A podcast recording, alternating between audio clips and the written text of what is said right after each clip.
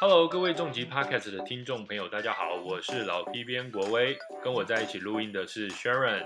Hello，大家好。那今天呢，又来到我们重疾大小事的单元。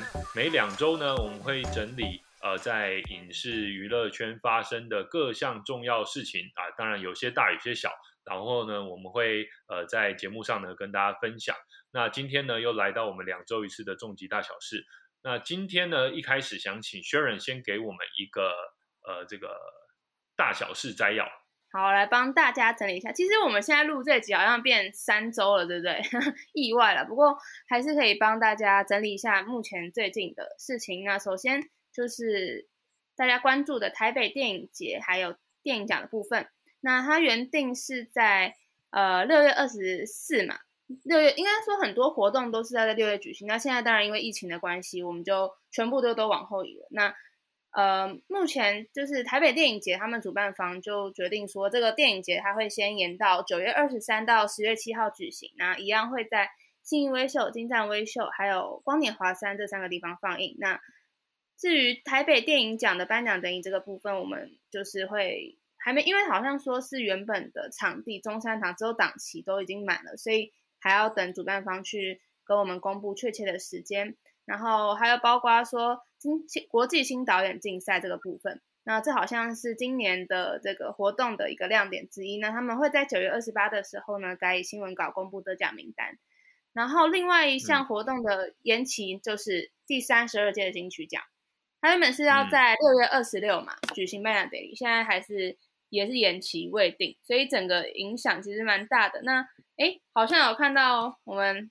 老 P 边在那个脸书说，就是今年的金曲奖入围作品都很好听，是不是？有没有喜？你要不要跟大家推荐喜欢的，看哪一首歌？这其实说来惭愧哈，那其实我最近这个常常这几年了哈，金曲奖往往都是哎等到金曲奖的入围名单出来。然后才开始在 Spotify 啊，或者是在这个 YouTube 上啊找他们的音乐来听。那很多人啊，老实说，在名单出来之前啊，我还真的都不认识。然后呢，就是在在这个平台上找来听之后，就哇，这个不听则已，一听惊人，这样子就觉得说哇，这个非常非常非常好听。然后呢，呃，又很多元，然后又呃，怎么讲，就是。让我觉得说，哎，虽然说，呃，跟以前年轻的时候，这个八零九零年代成长的时候的流行音乐是呃很不一样的，但是我觉得其实台湾的流行音乐其实进化进步的非常的快哈。那呃这边要推荐几个我觉得今年呃入围的作品当中特别喜欢的，首先要推荐的就是曹雅文跟这个坏特哈，因为他前面这个我也不知道怎么念，我不知道 Sharon 知道前面。他这个符号前面要怎么念？哦，总而言之，曹雅文跟坏特哦，你你你知道吗？我觉得我应该不知道。哎哎，你知道？呃，你讲的这两位，我我都好像没有在听他们的歌耶。我我听的是别人的歌。OK OK，就是呃，因为我就就跟我刚才讲的一样嘛。我其实很多人我在这个听之前，我也不知道他们的作品，但是呃，听了之后觉得说哇，很很棒。然后我这个 Spotify 的。这个，因为他有帮大家整理这个呃金曲奖二零二一的入围的清单嘛，我就一直重复听，哇，好好听。好，那回到刚才讲的，就是呃，这个是曹雅文跟坏特，那坏特前面还有一个问号跟 T 一，哦，因为这个我真的不知道怎么念哈。曹雅文、坏特，然后他们呃这个合作的一首歌是纳西米拉仔，那呃这是台语哈。那呃，嗯，这个发行是由这个滚石国际音乐股份有限公司制作发行。那这首歌其实我在呃之前就有听过，但是知道说哦，原来是这个今年的入围歌曲之后，又听了好几次，觉得非常好听哈。然后另外就是这个像是呃，今年我想应该说呃，去年到今年都很这个备受瞩目的呃的一首歌是。卢广仲的这首《刻在我心底的名字》，嗯，我也蛮喜欢。对对对，所以说其实呃，我想很多人都已经很喜欢了，而且播放的次数，老实说都已经非常非常的惊人哈。那这是由天意创乐工作室呃这个呃这个推出的一个作品。那这两首歌都有入围今年的年度歌曲奖哈。那呃，其实我听了今年年度歌曲奖所有的作品，然后还有其他的这些入围作品之后，我真的就是觉得说哇，实在是太棒了，就是呃，今年的歌真的都很好听。那刚才只是简单的先介绍两首歌啦，那我必须要说，特别是很多的其他呃，就是国语以外的作品，好。包括了最佳台语专辑奖的一些入围作品，好，刚才有讲到曹雅文嘛，好，他的字本，好，然后还有像是这个张涵雅的上半场，许富凯的诗歌，这些都有入围最佳台语专辑奖，然后另外还有最佳客语专辑奖，哇，真的是超好听的，有那个少女卡拉的卡拉电台，哦，还有像是呃谢雨薇，哦，这个就是常常胜军啊，也常常入围的那三年。那我觉得其实有非常多好听的歌哦，另外还有原住民语的专辑奖，真的也是今年竞争非常激烈，像是桑布伊的这个得力量，还有达卡闹，还有这个呃谢永泉的亲爱的你好吗等等哦，其实都非常的动听，所以说其实呃真的推荐大家，因为其实我想大概有很多人跟我一样啊，平常没有那么多时间，就是呃这个听歌平对平常时候都在听，但是趁这个时候金曲奖的。评审们已经帮我们都把它选出来了。好，过去一年最优质的台湾音乐、多文化的这个音乐，其实就在金曲奖。那我觉得推荐大家先来这个先听为快，这样。可是我听你讲哦，觉得你还是听很多，你听的比我还要多。你有没有想说，那个今年那个最佳男歌手会是哪一位？你讲这么多，来预测一下。我自己想要私心推荐清风了，我还是最喜欢听清风的歌，不知道你有没有听？哦，是是是，对啊，最佳男歌手是不是？好，如果要是这个最最佳男歌手的话，哈，嗯，这实在是有点好。如果是华语最佳男歌手的话，我觉得，我觉得韦礼安。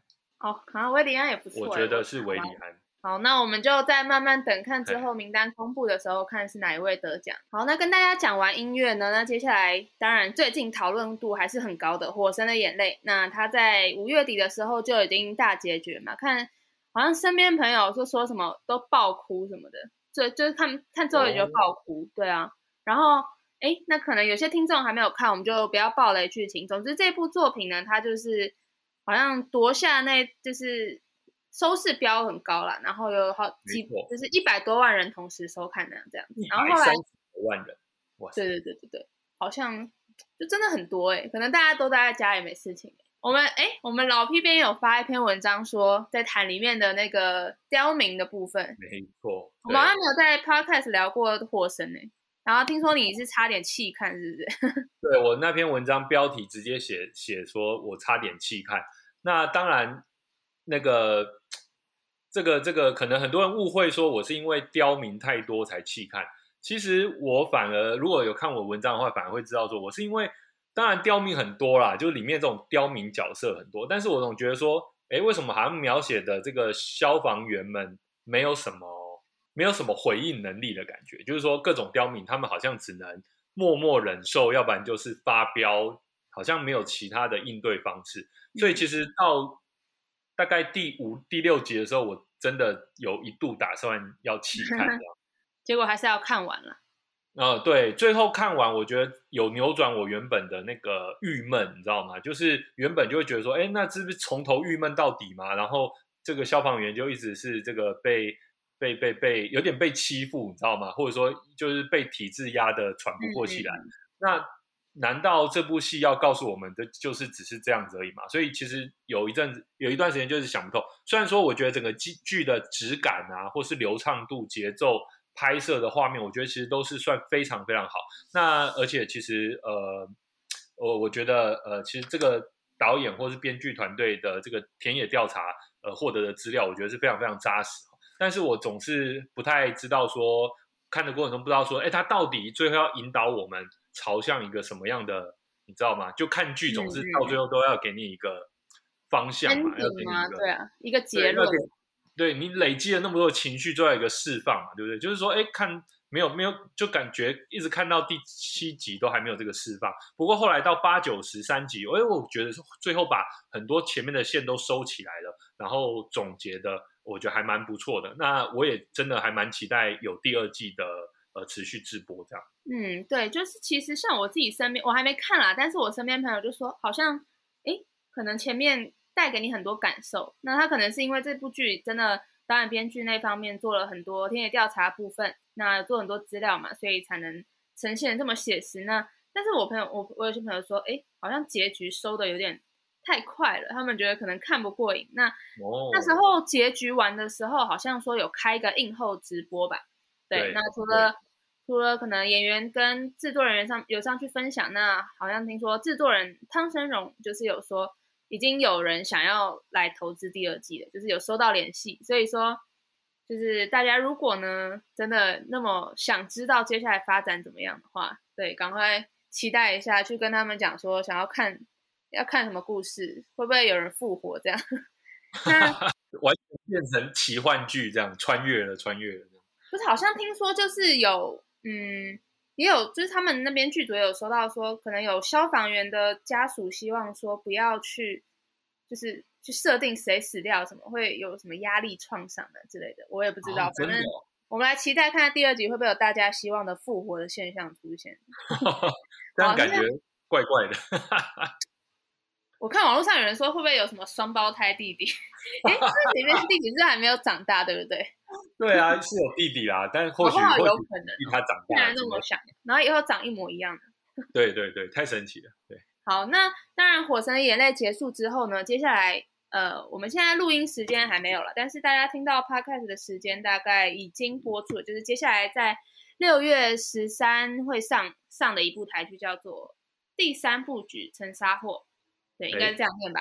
对，对，好像也是一个蛮酷的题材。那大家喜欢的那位林义阳先生呢，在这一部剧里面就要变警察啦。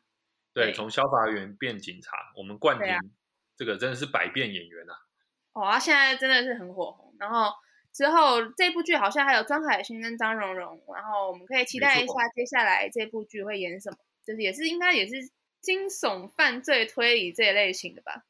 对，那这个。看其他的访问哈，这个我们女主角张荣荣是饰演刑警小队长哈，那庄凯勋饰演的是正二代年轻市议员这样子，然后呃这个黑白斗争是不是？对对对，那据据说呃张荣荣是认为说这部戏有点像火线追缉令，好，就像布莱德比特呃这个呃蛮久之前的一部电影作品啊，哈是是蛮蛮受。呃，这个好评的一部电影作品，所以说如果大家有兴趣的话，就可以先去看一下好布莱德比特的《火线追气令》，看完之后再来追一下第三部剧。顺便推荐台版《火线追气令》，是不是？没错，好像是说会有一个很久以前的、很诡异的案子又重新浮出水面之类的，那我们就再期待一下。哎哎，不对，大家听过听过？哎，听完 podcast 应该有些人已经看过了。那对对，好，那就。我们接下来呢，就是要进入主题啦，就是其他的新资讯跟大家整理一下。好的，那接下来呢，就由我来跟大家报告一下我们呃这两周哦，应该来说已经变三周的呃这个大小事哈。首先第一个要跟大家分享的是，橘子集团成立了新的平台，他们要进军文学还有漫画市场哦。那橘子集团，我想是台湾非常呃大家都很熟悉的呃这个算是。娱乐集团哈，那他们除除了代理线上游戏啊，还有这个做金流之外啊，其实很致力于发展原创的内容哈。那包括了游戏、动画、电影、影视节目，还有各种的新媒体。那也曾经投资过呃返校哦，这部由电玩改编而成的电影，也获得了蛮大的佳绩哈。因此呢，他们最近要来投资更多的原创内容。那说到原创内容呢，呃，他们选择的标的是漫画。透透过漫画这样的呃方式呢来做新的 IP 开发。对，那其实漫画这东西在台湾最近也是就是像近期啦，就是还谈的蛮多嘛。包括之前文策院那个部分，就是其实有越来越多人是重视这一块的。没错，那其实呃 IP 的开发呃，因为漫画是一个跟小说一样哈，就是说它呃可以让这个。呃，IP 有无限的发展空间。那我们看到像日本、像韩国、像呃美国，其实呃以漫画为主的 IP 开发呢，算是最为兴盛的哈。我觉得这个就不用我们再重新讲了。那这次呃，这个橘子要开发这个旗下的平台呢，分成小说也分成漫画哈。那小说的部分会叫做文学星，那他们会吸手城邦集团，也是国内比较大的出版集团，他们旗下的呃 Popo 原创市集，还有尖端出版集团的原创星球等等。那因为有很多的，想必就有很多的轻小说啦，哦，很多的这种各式各样的。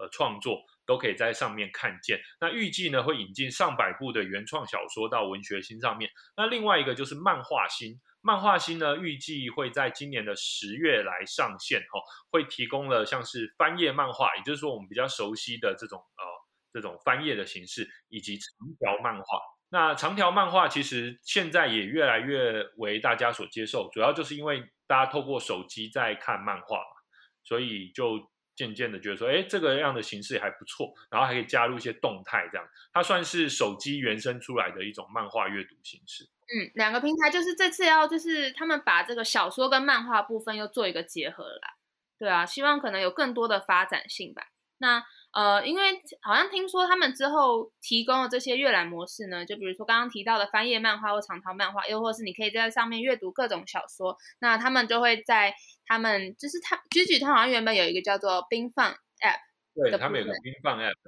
对，哎，这样讲大家可能没有什么概念，但是就是如果你去搜寻一下那个 B E A N 跟 F U N，就是可能是要很有趣的意思嘛，对不对？对，那病是那个豆子的病，这样子饭是那这样怎么解？那个饭这样，就是叫你开心使用这个吧。可能我自己理理解是这样，是吗？好，总之在这个平台上面就可以看到很多，就像刚刚讲的，可能轻小说或是漫画部分。那可能他们希望提供给台湾的创作者一些比较多元的一些商业转机或者合作的部分。没错，好，说到这个哈，其实也要说一下，最近我也注意到韩国最大的线上这种漫画平台，也就是卡卡的 Webtoon 也进军了台湾哈。那像是呃大家可能呃听说过的一些已经改编成呃这个戏剧甚至是电影的作品呢，其实很多都是从这个这个卡卡 Webtoon 上面来首先推出的，像是什么呃梨泰院。哦，嗯，然后还有像是这个，好像有一些太空的一些作品，也都是这个从卡卡沃特上面出来的。哦，还有驱魔面馆，哦，那个超，突然太激动，那个超好看。对，这个我我我这个很多人都推荐。然后刚才讲的梨泰院 Class 嘛，对啊，然后还有像是胜利号，哦，胜利号也是呃 Netflix 上也改编了成为电影哦。所以说，其实刚才讲的几部呢，都是从漫画先开始，然后改编成了呃戏剧或电影。其实我觉得大家可能都会特别的关注它的原著哈。所以说，卡卡 Webtoon 就趁这个时候进军了台湾。那我想大家也可以关注一下，哎，韩国他们是怎么做这件事情的？对，我觉得韩国有很多漫画，它真的是翻拍戏剧很好看，还是因为就是。戏剧版就很好看，反正我觉得是故事啊，故事是重点。哎，那这边私心推荐他，推荐大家一部叫做《如蝶翩翩》的一部剧，它也是从漫画改编的，但我不确定是不是那个 Kakao Talk，但是它是一部很好的剧了，我觉得大家可以搜寻一下。如果的如蝴蝶的蝶，然后那个翩翩起舞的翩翩，应该是这个剧名是这样吧？对，好的，那这个就欢迎大家自己去追了。哎，没错，我现在也看到《如蝶翩翩》了，在卡靠。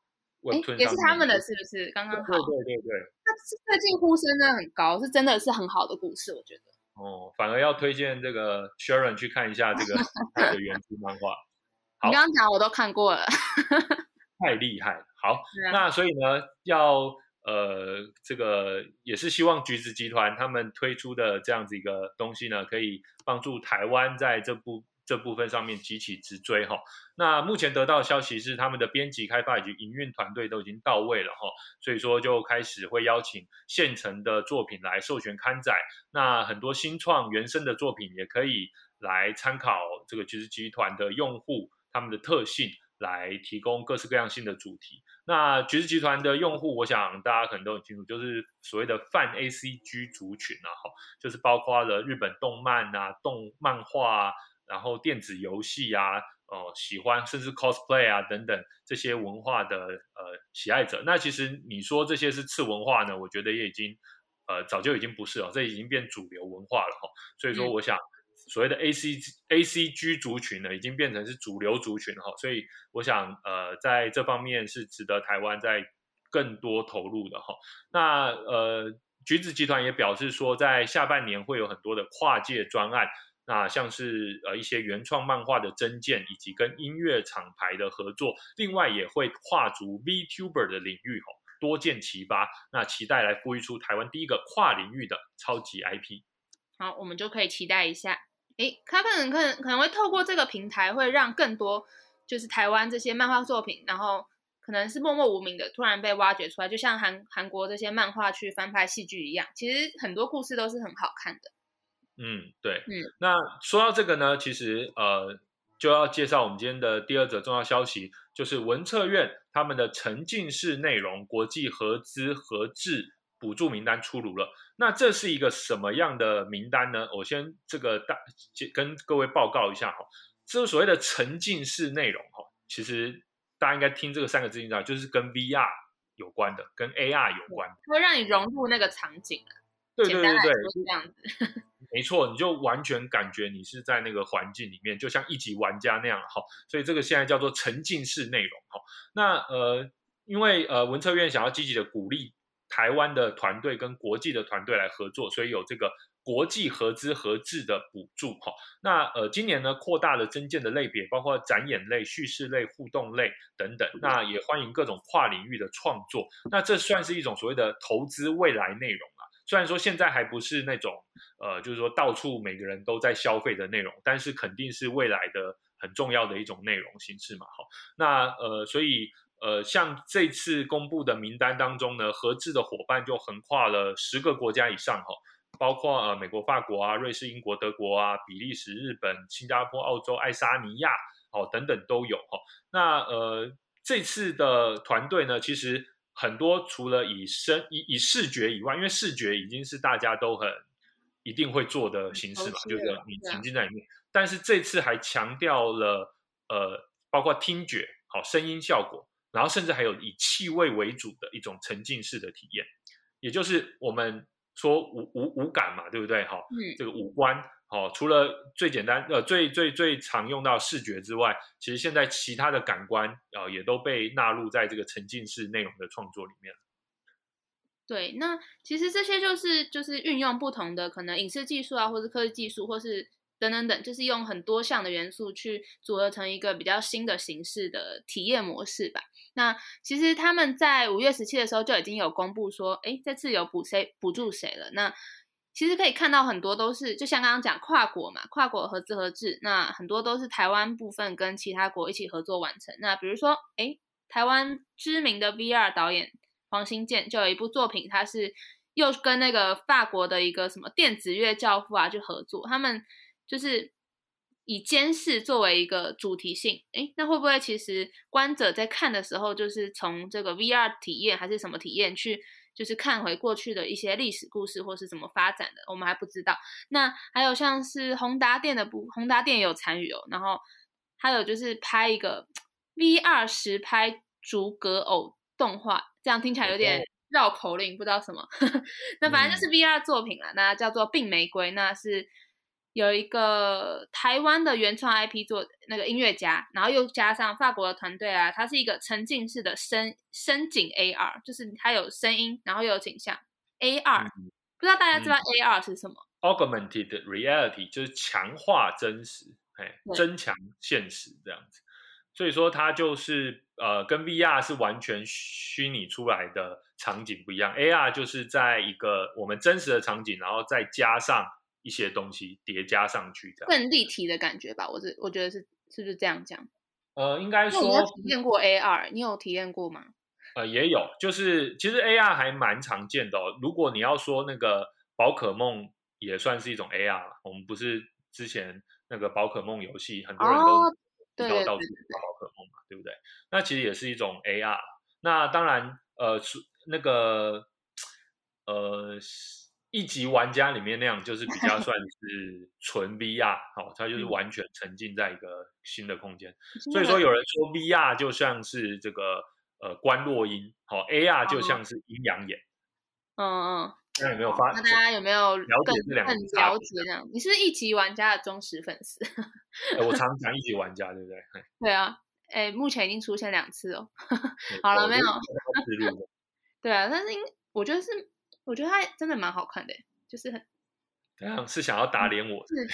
好，没有了。好，题外话而已。那当然，其实还有很多作品了。那再来跟大家分享，有一个是梦想创造也有参与的。他们是叫做森林协奏曲，那听这名字感觉就是有点哎，不知道雨林的感觉吗？没有，对。然后他还有去跟一个前迪士尼幻想工程师汪淑英，然后他们就是一起去制作嘛，就是用台湾的技术，然后有结合一些沉浸式投影啊、感测器，或是什么微软 Hololens，那是什么？对，就是他们的真呃扩增实境头盔，就是那个 AI。对，好，反正就是。好，这些作品其实还有很多，大家可以就是上网看一下，如果有兴趣。那他们这些呃这些合资合资就是有入选的补助名单，他们就是比较去一些跨领域的合作，那就是在就是比较逐渐成为主流的这个领域，可以有更多的发展性。嗯，也是因为是比较新的，然后老实说，它不是那种可以大规模上映的作品哈，那因此它很需要这个。呃，像文策院这样的补助或是鼓励了哈。那当然，如果说这样子的 IP 它是有发展性的，那呃，它当然可以转化成其他比较能够大众化的一些呃形态，比如说可能是戏剧啊、电影啊，甚至又回到漫画小说的其他格式。那但是 VR 这个格式现在就是很没还没有办法大众化，因为其实真的有这个头盔，或者说有这样子等级的呃器器材来。体验这样沉浸式享受的还是比较少了哈，那所以如果要花很多钱呢，其实。对对对，可能要有的要到特定的场合，它那个才有特定的场所，它才有那个，甚至是那个椅子有没有，或者说那个对，它是专业的器材去制作。对，就是像我们去有时候去看那个什么四 D 电影院有没有哈，那还会喷水啊什么之类的哈，我觉得这个就是要。要要要要等到它更普及一点了哈。好，那接下来要跟大家分享的是，哎，我们台湾影视作品的捷报。那首先要跟大家讲的是，《寻找》这部作品呢，入围了坎城影展一种注目单元，掌声鼓励。嗯，Money Boys，英文啊，英文 Money Boys。好，那呃，这个在不久前呢，坎城影展公布了呃今年的入围作品哈。那由柯震东跟林哲熙主演的《寻找》。就入围了呃这个一种注目的名单。那这个是继二零一九年《卓人秘密》之后呢，再次有台湾电影入选哈。那因此会在七月十七号呃跟其他作品来角逐奖项。那一种注目呢，其实呃如果关心呃不这个坎城或是关心呃我们影展讯息的话呢，可能会呃或多或少听过哈。这个单元是坎城影展里面很多个单元里面其中一个。然后它特别主要的目标就是要发掘那些具备高度原创以及独特性的作品。那奖项呢，除了像是呃最佳影片，另外还有评审团奖、最佳导演奖、最佳表演奖以及评审团特别奖等等奖项。那这部作品刚才薛仁有跟我们说哈，英文名叫做《Money Boys》，就是钱男孩，赚钱。那他之前也是在讲，就是说呃，他就是。柯震东饰演的一个叫做飞的角色，那他是来自乡村，他要去大城市赚钱的。然后，哎，这时候他就成为一个性工作者。这个故事是这样发展，对牛郎的概念这样。嗯，对。然后林哲熙饰演的是叫做小来，那他可能，呃，我看报道好像没有讲，我也没有就是去了解很多，但是他可能也是在同一个行业的啦。那他们两个就是哎相恋了，然后后来又因为。就是一些因素啊，然后又断联络，哎，怎么后来又相遇了？那这中间会发生什么故事？我们就是到时候可以去再关注一下。那当然最重要的就是有同性议题这个部分了。是是是，那呃这次应该也是这个呃我因为其实像柯震东跟林哲熙哈，他们两位都是非常年轻也非常多产的呃台湾的年轻男演员哈。那这次我想，哎，不知道是不是他们两个第一次挑战同性。练的角色哈，我觉得其实角色反差蛮大的吧，我觉得。对对对，那我觉得其实蛮期待他们有那么多元的尝试啦哈。那呃也很期待这个故事呃，因为其实像去年呃也有很多这个同性议题的电影获得很多的票房的，跟性别有关的。对对对，都获得很好的怎么讲市场的反应嘛。那我们也希望说，当然现在因为疫情的关系哦，台湾的电影院现在不能去哈，但是也希望说他们现在国外获得佳绩之后，在台湾上映的时候也可以获得大家的支持。那这部电影呢，也获得了呃，因为它有这个性别的议题嘛，所以也获得了台北市性别平等政策的鼓励哈，所以成为第一批国际影视设置投资计划投资的作品。那它的总经费呢破七千万哈，那合资的国家包括了台湾、奥地利。法国还有比利时，那台北的场景占百分之七十五哈，还有一些场景是在其他国家。那预计好，当然了，我们就是看疫情的状况了。预计今年会在台湾上映，好，请大家多多关注。好，那另外一个是比较早以前的啦，那可能我们就是过了三周还是一样，因为是嗯台湾的作品在国际发光发热嘛，还是跟大家分享一下。那这部大家应该都有听过，是叫做《废弃之城》，是一部动画片。那是有易智言导演跟呃监制李烈，然后他们一起完成的作品，好像花费了十多年呢，然后还耗费了上亿元这样子，将近十年啊，应该没有到十多年这样。我怎么看有人写十三年，也有看到快十年，反反正就是耗费很久的时间才去。可能从构思开始想的话就更久，对对啊，对啊。那他就是金金马奖的时候吧，就有去获得了最佳动画长片。其实那是我第一次看到这部作品。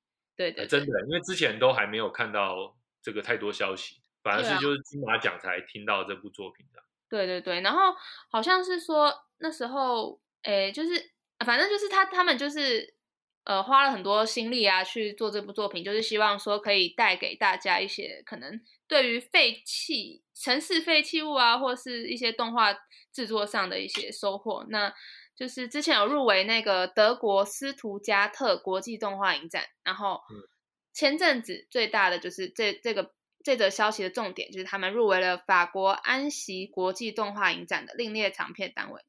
等一下，我口急没关系，大家请见谅。就是另类 长片竞赛的 单元，对这个这个奖项是号称那个动画界奥斯卡。